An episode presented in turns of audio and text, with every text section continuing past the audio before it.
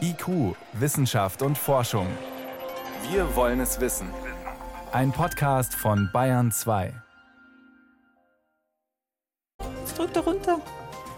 Und er stoppt sogar und geht wieder hoch im richtigen Moment. Meine Kollegin Susi Weichselbaumer hatte da gerade ein Erfolgserlebnis, als in einem Labor der TU München ein neuer Roboter entstanden ist. Das ist eines unserer Themen heute.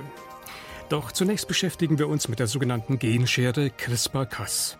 Die wird seit Jahren als eine Art Wunderwaffe der Medizin gefeiert. Wir wollen wissen, lassen sich mit der Genschere bereits Krankheiten heilen und wie hat sich diese Wunderwaffe weiterentwickelt? Wissenschaft auf Bayern 2 entdecken. Heute mit Martin Schramm. In Fachkreisen heißt sie CRISPR-Cas, weitläufig einfach nur noch Genschere. Und was sie seit Jahren verspricht, klingt nach kinderleicht und revolutionär zugleich. Vereinfacht gesagt lassen sich damit Abschnitte im Erbgut gleichsam herausschneiden und durch andere ersetzen. Man kann Erbgut damit also fast beliebig verändern. Die Technik hat ungeahnte Möglichkeiten eröffnet. Sie entwickelt sich mit großen Schritten weiter. Und sie weckt natürlich Hoffnungen, mit dieser Genschere auch ganz konkret Krankheiten heilen zu können. Doch noch wirft das Verfahren auch viele Fragen auf, wie Helmut Nordwig berichtet. Phenylketonurie ist eine tückische Krankheit. Das Gehirn wird schleichend vergiftet, Entwicklungsstörungen und Epilepsie sind die Folge. Der Grund? Durch einen Gendefekt fehlt in der Leber ein Enzym, das den Giftstoff abräumt. Doch seit einiger Zeit steht Forschenden die sogenannte Genschere namens CRISPR-Cas zur Verfügung. Mit der können sie, vorerst noch bei Mäusen, den betroffenen Genbereich herausschneiden und durch intaktes Erbmaterial ersetzen. Inzwischen sind sie noch einen Schritt weiter. Wir haben jetzt in den letzten Jahren eigentlich damit begonnen, eine neue Methode zu verwenden, die gar keinen Schnitt mehr macht, sondern die eigentlich ganz gezielt direkt die Mutationen korrigiert auf chemischer Basis. Damit können wir jetzt nicht alle Mutationen heilen, wir können aber bestimmte Punktmutationen, die eine Krankheit auslösen, können wir so eigentlich direkt reparieren. Wie eben bei der Phenylketonurie, sagt Gerald Schwank, Professor an der Universität Zürich. Die Genreparatur funktioniert so, weil bei Gesunden die Leberzellen dafür zuständig sind, das Gift abzubauen, nimmt der Wissenschaftler ein Virus, das Leberzellen infiziert, aber nicht krank macht. Dort wird dann eigentlich das Werkzeug verpackt, es wird dann in die Blutbahn injiziert und dort äh, geht es dann direkt in die Leber und infiziert quasi die Leberzellen mit dem Werkzeug, das dann die Reparatur vollbringen soll. Theoretisch genügt es, diese Behandlung ein einziges Mal vorzunehmen, zum Beispiel wenn nach der Geburt der Gendefekt festgestellt wird. Dann könnte das Erbmaterial einmalig korrigiert werden. Und in dieser veränderten Form wird es auch weitergegeben, wenn die Zellen sich im Lauf des Lebens teilen. Bevor eine solche Behandlung an Menschen erprobt wird, muss aber vor allem noch sichergestellt werden, dass das Genkorrekturwerkzeug wirklich nur dort aktiv ist, wo es soll. Das müsste vor alles noch abgeklärt werden, bevor man das auch wirklich anwenden kann, weil ja durch eben ungewollte Mutationen es im schlimmsten Fall auch dazu kommen kann, dass Tumore induziert werden und das wäre natürlich das Szenario, das man unbedingt vermeiden muss. Deshalb fehlen da eigentlich jetzt noch Tierstudien, bevor wir wissen, ob es sicher genug ist oder nicht. Eine andere Frage ist, ob dieser Eingriff ins Erbgut überhaupt nötig ist. Phenylketonurie lässt sich nämlich behandeln, auch wenn das sehr teuer ist. Aber das ist nicht bei allen Krankheiten so. Auch für nicht behandelbare entwickelt Gerald Schwank eine Korrekturmöglichkeit. Für Forschende ist diese Erbgutchirurgie attraktiv, weil sie das Übel, nämlich den Gendefekt, an der Wurzel packt. Aber wer garantiert, dass mit dieser Methode Menschen nicht auch sonst nach Belieben designt werden? Technisch ist das durchaus in Reichweite, sagt Chase Beisel, Professor am Helmholtz-Institut für Infektionsforschung in Würzburg. Diese Technologie ist so wirksam und sie entwickelt sich so schnell, dass die Gefahr des Missbrauchs sehr real ist. Und es ist sehr schwierig, eine Regulierung zu schaffen, eine Institution, die an jeder Stelle der Welt die Forschung überwacht. Vor allem müssten sich Regierungen darauf verständigen, welche Standards und welche Grenzen dafür gelten sollen. Eines war für die Fachleute weltweit eigentlich tabu keine Genkorrektur an Keimzellen, denn dann würden die Merkmale auch an die folgenden Generationen weitergegeben. In China hat ein Forscher das aber 2018 im Alleingang unterlaufen und das auch für eine behandelbare Krankheit, HIV. Auch wenn er danach suspendiert und bestraft wurde, zeigt das zweierlei. Erstens ist die Methode nicht kompliziert, jeder kann sich einarbeiten. Und zweitens ist es unmöglich, sie noch weltweit zu kontrollieren, es gibt nicht einmal eine Instanz dafür. Forscher befürchten deshalb, dass die Genchirurgie insgesamt eingeschränkt werden könnte, und dann wäre diese Therapie auch für Erbkrankheiten ausgeschlossen, die bisher nicht behandelt werden können.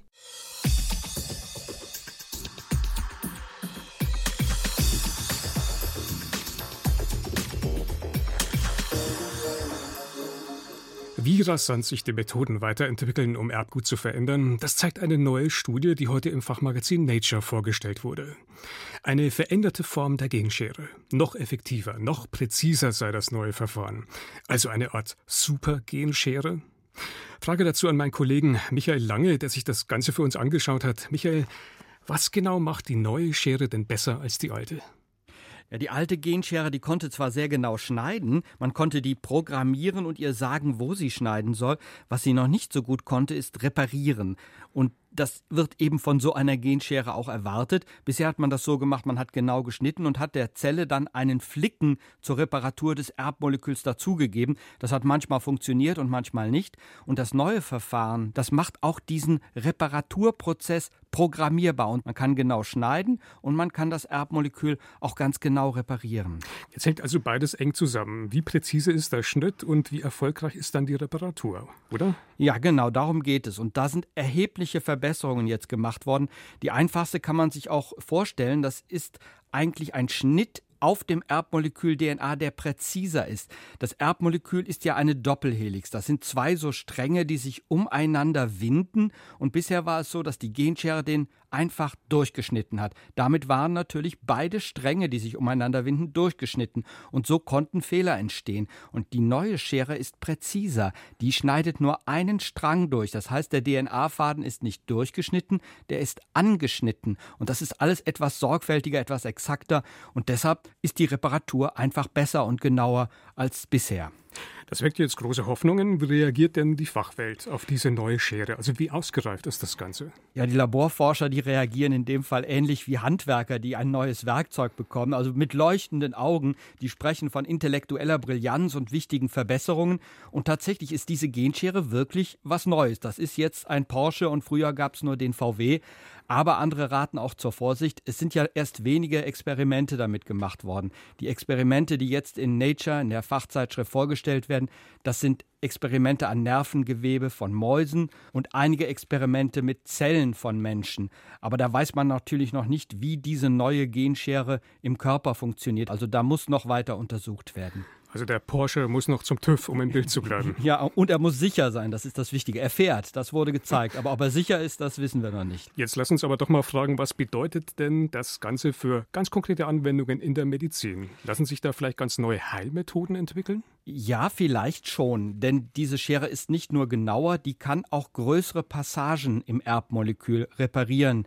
Bisher ist es so, man kann schon reparieren, wie in einem Textdokument im Computer wurde ja immer gesagt, aber eigentlich ist das nur von ganz kleinen Abschnitten möglich, durch sogenannte Baseneditoren. Ein einzelner Buchstabe im Erbmolekül wird geändert. Das ist auch so bei dem Beispiel der Phenylketonurie, die eben vorgestellt wurde. Da wird ein Buchstabe verändert und das reicht. Jetzt ist es möglich, 30 Buchstaben gezielt zu verändern und die US-Forscher sagen, ja, da können wir jetzt 89 Prozent aller bekannten menschlichen Erbkrankheiten Krankheiten mit heilen oder zumindest mit behandeln. Das Hauptproblem ist aber immer noch, die Genschere überhaupt in die Körperzellen hineinzubringen. Das funktioniert mit Viren und das ist immer noch eine Hürde. Da ist man immer noch nicht weiter. Nun wenden ja alle möglichen Forscher diese Methode heute schon an auch eher dubiose gestalten. Und aktuell ist jemand in Russland dabei, ähnlich wie der Forscher in China, genetisch veränderte Kinder erzeugen zu wollen. Was denken Sie? Wird dieses neue Verfahren eventuell auch sogar noch mehr Begehrlichkeiten wecken, weil es ja scheinbar sicherer ist?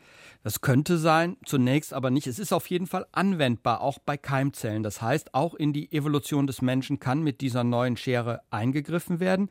Und es ist anzunehmen, dass sie dann weniger Fehler macht. Aber das Verfahren bleibt risikobehaftet. Es sind ja nach wie vor Fehler da. Ich habe eben gesagt, wie sicher der Porsche ist, das wissen wir noch nicht. Also man muss da nach wie vor sehr vorsichtig sein. Und ich glaube, die wichtigsten Argumente gegen eine Manipulation des menschlichen Erbguts, die gelten immer noch. Es ist ein Gesundheitsrisiko und es ist ein Eingriff in die menschliche Evolution, in die Genetik des Menschen. Also vererbbare Informationen werden da verändert und da sind die meisten Wissenschaftler eindeutig dagegen und das ist auch gut so. Die neue Supergenschere. Einschätzungen dazu waren das von meinem Kollegen Michael Lange. Michael, vielen Dank. Gerne. IQ, Wissenschaft und Forschung. Wenn Sie mehr wissen wollen, Hintergründe zum Programm von IQ finden Sie unter bayern2.de. IQ, Wissenschaft und Forschung. Montag bis Freitag ab 18 Uhr.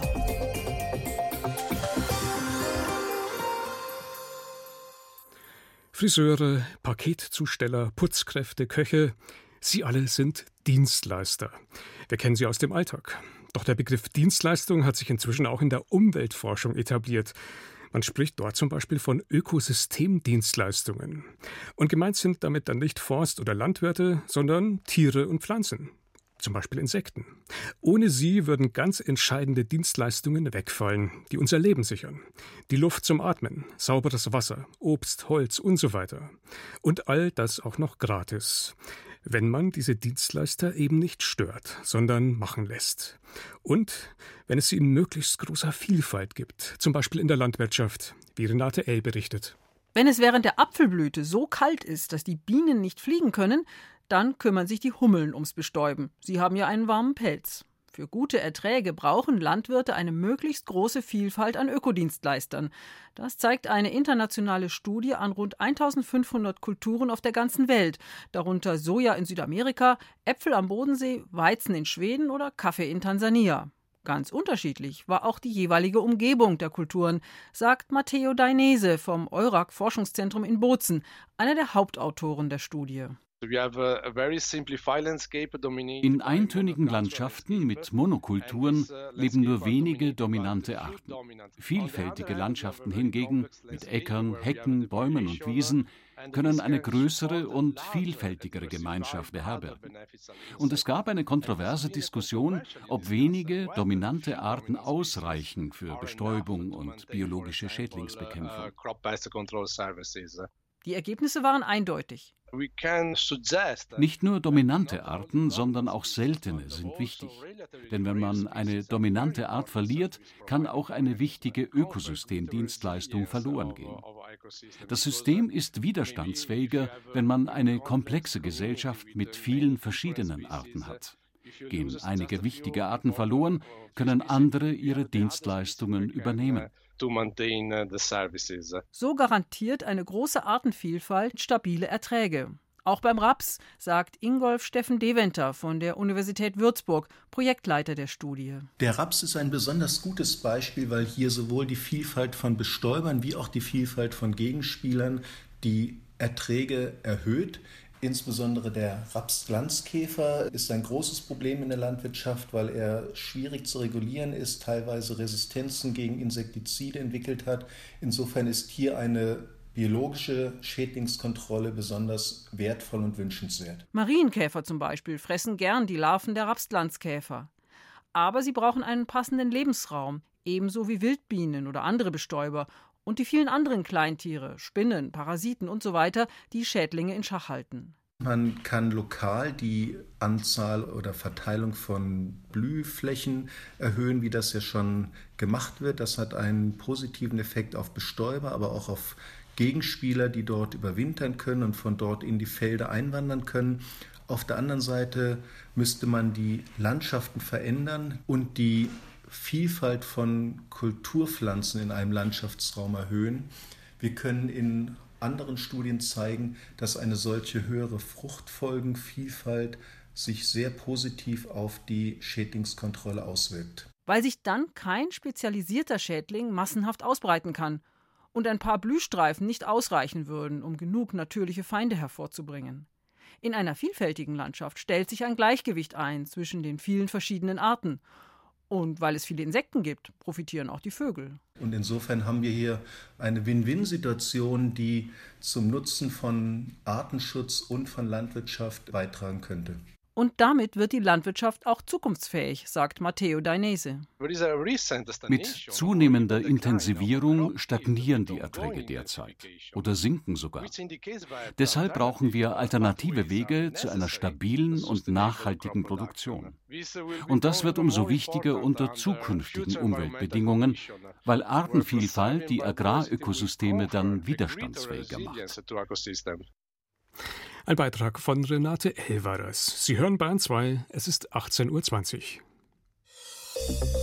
Bayern 2. Wissenschaft schnell erzählt. Helmut Nordwig ist bei mir im Studio. Wir konnten Sie vorhin ja schon im Beitrag hören. Jetzt mit den Meldungen und mit einem kleinen Affen. Es geht um das Fingertier, auch Ai-Ai genannt, lebt in Madagaskar, ist ungefähr so groß wie eine Ratte. Und Forscher waren sehr überrascht, dass das Tier einen sechsten Finger hat, als einziger Affe, von dem man das bisher kennt. Den hat man jetzt entdeckt, nachträglich sozusagen? Jetzt gefunden, als die Wissenschaftler die Sehnen in der Hand genauer untersucht haben. Eine von diesen Sehnen, die endet nämlich in einem Knubbel auf dem Handgelenk und dann hat man sich den genauer angeschaut und festgestellt, dass der einen eigenen Knochen hat und eigene Muskeln, mit denen das Tier diesen Knubbel beliebig bewegen kann äh, wie einen zweiten Daumen sozusagen und damit kann es sehr große Kraft ausüben und sogar einen individuellen Fingerabdruck hat das Ding. Also zweifelsfrei ist es ein Finger. Man fragt sich natürlich, wer hat der, was hat der für eine Funktion, dieser zusätzliche Finger? Nun, das Fingertier, das heißt eigentlich so, weil sein Mittelfinger viel länger und schlanker ist als alle anderen. Damit holt es nämlich Larven und Ameisen aus dem Holz. Und es könnte sein, dass der Affe den Finger neu sozusagen entwickelt hat, dass er neu entstanden ist, damit er sich halt trotzdem noch gut festhalten kann mit fünf Fingern. Jetzt kommen wir zu einer Chemikalie, die im Sommer manch einer gerne auf die Haut sprüht. Chemisch kürzt man die DEET ab und der Handelsname ist bekannter, Antibrum. Es gibt auch andere Namen. Ein Mückenabwehrmittel und bisher war völlig unklar, wie wirkt das eigentlich? Antibrum, schöner Name. Ich vermute mal, äh, es stinkt so grauenhaft, dass die Mücken Reis ausnehmen. So ist es nicht. Forscher haben nämlich den Geruchssinn der Mücken jetzt mal unter die Lupe genommen und festgestellt, natürlich den Körpergeruch von Menschen, die nehmen die sehr stark wahr. Aber Antibrum oder DEET, das nehmen sie überhaupt nicht wahr. Sie können das überhaupt nicht riechen. Und wenn wir das auf die Haut sprühen, dann können die Mücken uns nur noch ganz schwach riechen. Das heißt so eine Art Tarnkappe. Genau, dieser Stoff, der macht uns also geruchsmäßig für die Tiere sozusagen unsichtbar und damit natürlich unattraktiv. Wie hat, ja, wie hat man das Ganze herausgefunden? Mit Hilfe von genveränderten Mücken, die einen Leuchtstoff in die Riechbahn bekommen haben. Und wenn die Tiere was riechen, dann leuchtet es da auf und bei diesem Stoff eben mit dem genannten Ergebnis. Jetzt geht es noch auf die Philippinen mit ihren Tausenden von Inseln. Eine neue Zählung zeigt jetzt, es sind 500 mehr als bisher gedacht. Man denkt ja, die ganze Erde ist lückenlos erfasst, aber so ist es gar nicht. Selbst in Afrika gibt es da oft nur sehr grobe Landkarten. Ja, und manchmal verschwindet vielleicht so eine Insel auch wieder, ne? Das kann sein. Auf den Philippinen ist es nämlich besonders schwierig, die Inseln zu zählen, weil die immer wieder neu entstehen durch den Vulkanismus. Da haben Wissenschaftler jetzt eine neue Radartechnik eingesetzt. Und so kann man unterscheiden, ob so ein winziger Punkt, auf den ja oft nicht mal ein Haus drauf passt, ob das wirklich festes Land ist oder eine Sankt Bank, die sich bald wieder auflöst. Das Ergebnis ist dann, die Philippinen haben genau 7641 Inseln. Zurzeit zumindest, kann sich schnell wieder ändern. Vielen Dank, Helmut Nordweg war das mit den Wissenschaftsmeldungen hier auf Bayern 2. Die Durchblicker. Wissensreportagen von der Ostsee bis zum Bodensee. Vor allem in der Industrie, in vielen Montagehallen sind sie heute nicht mehr wegzudenken. Roboter, die selbstständig Aufgaben erledigen, Teile montieren, schweißen, transportieren und so weiter. Die Aufgabe, die so ein automatisierter Helfer erledigen soll, kann sich allerdings schnell mal ändern. Dann stellt sich die Frage, wie kann man den Roboter für die neue Aufgabe umrüsten und auch entsprechend programmieren? Forscher an der TU München arbeiten daher an einer Art Baukasten für Roboter, mit dem sich Roboter einfach aus verschiedenen Bauteilen zusammensetzen lassen, die sich dann selbst programmieren. Susi Weichselbaumer hat die Forscher besucht. ein ausladender Arbeitstisch mit verschiedensten Bauteilen drauf. Die sollen irgendwann zusammen einen Roboter ergeben. Eins, zwei, drei, ja gut, 20 Elemente sind das. Manche glänzen metallisch, sind dick und lang wie mein Unterarm. Andere eher klein, in der Mitte schlank, an den Enden knubbelig wie Hanteln. Matthias Althoff, Professor für Robotik an der TU München und ihre Mitarbeiter Konstantin und Martin. Wir vier schrauben aus diesem Teileberg jetzt einen Roboter, der funktioniert. Wir haben eigentlich zwei unterschiedliche Module. Einmal Motormodule, die praktisch wie Gelenke beim menschlichen Körper funktionieren und Abstandsmodule, das sind praktisch die Knochen wie beim menschlichen Körper. Jetzt brauchen wir erstmal einen Startpunkt. Ein silberner Block, ungefähr so groß wie ein Milchtopf. Der steht schon fixiert auf dem Tisch. Und hinten auf dem Fensterbrett steht eine Kaffeekanne, eine volle Kaffeekanne. Das wird unser Ziel sein. Das ist so eine French Press. Der Roboter soll die dann runterdrücken. Man kann dann halt seinen Kaffee sich automatisch pressen lassen, sagt man da Webseite euch. Das ist jetzt nur eine einfache Demonstration. Man kann aber auch Aufgaben, die typischerweise in der Industrie vorkommen, äh, automatisieren, Schweißaufgaben, Sortieraufgaben.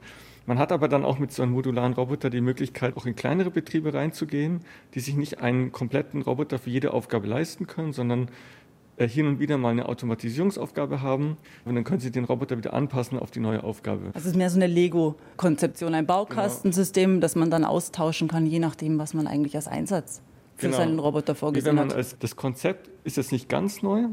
Das Problem war aber immer, man musste früher den Roboter danach selber programmieren. Und der Programmieraufwand ist so hoch, dass es oft günstiger ist, einen komplett neuen Roboter zu kaufen. Bei unseren Modulen ist es so, dass in jedem Modul aber ein Chip drinnen ist.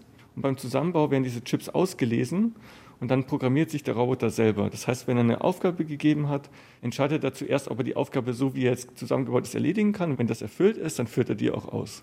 So, das, werden Sie dann, das werden Sie dann selber erleben, ja, wenn Sie den Roboter dann zusammengebaut haben. Du hast mich falsch gebaut, nochmal auf Start, dann Oder? muss ich irgendwas umändern. Genau, genau. So, jetzt kommt das erste Bauelement drauf auf unseren Milchtopf. Eins so eines schwarzen. von diesen schwarzen würde sich jetzt anbieten, dass man mal in eine andere Richtung den Roboter bewegt. Nehmen wir da eins in die Hand. Die sind relativ leicht, haben aber so einen genau. Knick wie ein Ellbogengelenk. Und das würden wir jetzt praktisch hier verschrauben. Ja, der Konstantin und der Martin sind die ja, genau. Schraubfachkräfte. so, das erste Teil sitzt jetzt schon. Jetzt brauchen wir natürlich als nächstes einen Motor, damit sich was rührt. Das ist einer von denen. Genau. Unten eher die großen, habe ich vorhin gelernt. Genau, und oben die kleinen, wir, oder? Nehmen wir mal den großen. Jetzt kommen wieder die Schrauben rein. Genau. Also das ist jetzt noch ein Prototyp und dann machen wir als nächsten Schritt dann ein verkaufsfertiges Produkt daraus. Nochmal anschrauben. Ja, es geht tatsächlich voran. Jetzt kommt wieder ein Motormodul drauf und dann nochmal ein längeres, um mehr Strecke Richtung Kaffeekanne rüberzukriegen. Eine Schraube noch, dann starten wir gleich mal den Rechner. Wir schicken jetzt da Strom drauf und dann werden die einzelnen Chips miteinander kommunizieren, ob sie sich in dieser Zusammensetzung so mögen, ob sie verstehen, genau. wer sie sind und was sie machen. Genau, der Roboter ist in einer Selbstfindungsphase, der liest jetzt die Chips aus und denkt jetzt drüber nach, ob er die Kaffeekanne runterpressen kann oder nicht. Wenn es einmal programmiert ist, geht es sehr schnell. Dann werden mal ein paar Sekunden warten. Wir drücken jetzt Start. mal an den genau. Bildschirm näher ran. So. Dann hat sich der Roboter gefunden, welche Konfiguration er zusammengebaut ist. Und das sieht man ihn jetzt in der Animation, türkis in so einem Gitternetz sich bewegen. Das ist die Linie, die er sich ausgedacht hat. Genau, das ist jetzt der Pfad, den er abfertigen wird, um den Stempel in der French Press runterzudrücken. Okay. So, jetzt bewegt sich schon ein Teil nach links hinten und ein oberer Arm kommt nach rechts vorne runter ganz nah an den Stempel der Kaffeemaschine dran. Jetzt drückt er runter. Und er stoppt sogar und geht wieder hoch im richtigen Moment. Damit Mission erfolgreich beendet. Wir können uns ans Kaffeetrinken machen. Ich sage Dankeschön an den Konstantin, den Martin und an Matthias Althoff, Professor für Robotik hier an der TU München, fürs Erklären, fürs Zusammenschrauben. Es hat Spaß gemacht. Die Durchblicker. Eine Co-Produktion von BR, WDR und NDR. Susi Weichselbaumer, die war bei uns, war für uns bei den Roboterforschern an der TU München. Die haben so eine Art Baukasten für Roboter entwickelt. Und das war's für heute in die Kuh. Im Studio war Martin Schramm.